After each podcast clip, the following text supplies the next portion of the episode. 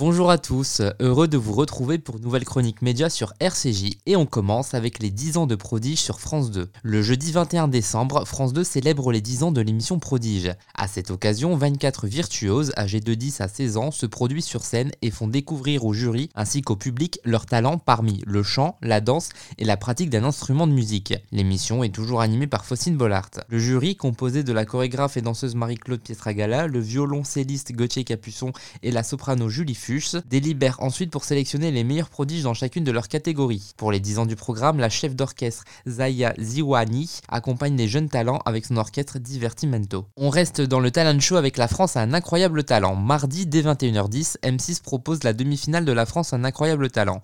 Les 15 artistes restants se produiront devant le jury, composé d'Éric Antoine, Hélène Ségara, Marianne James et Sugar Sammy. Ils vont devoir choisir 9 finalistes. Marc Obi, un magicien, avait eu le Platinum Buzzer lors des auditions. Cela lui a permis d'être directement qualifié pour la finale.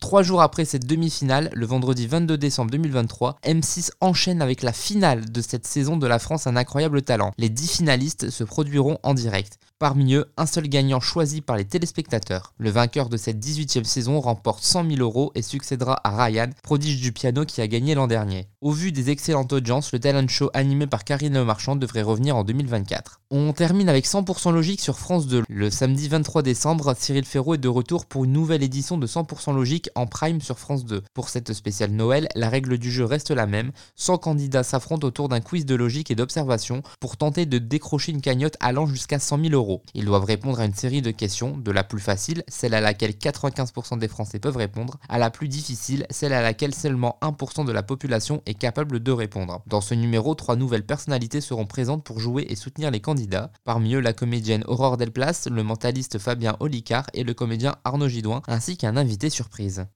Bienvenue dans 100% logique. Nos questions spéciales Noël sont prêtes. Quel mot peut-on rajouter après chacune de ces propositions? Donc vous n'avez aucune idée? Pas tout de suite, non. Ah bah c'est maintenant qu'il faut avoir l'idée, hein, parce que J'ai des problèmes de vue, je suis daltonien. meilleur rire de la soirée. Laquelle de ces boules à neige vient d'être secouée? Aurore a la même réponse que les garçons. Ça change. On a tous faux Ah, j'ai mis 15. La réponse, elle est logique. Du coup, vous avez les boules. Pour rappel, 100% Logique est un succès d'audience réalisant des scores assez rares pour un divertissement le samedi sur France 2. Les semaines précédentes, l'émission s'est toujours imposée face à la Star Academy sur TF1. Merci de nous avoir écoutés et à très bientôt pour nouvelle chronique média sur RCJ.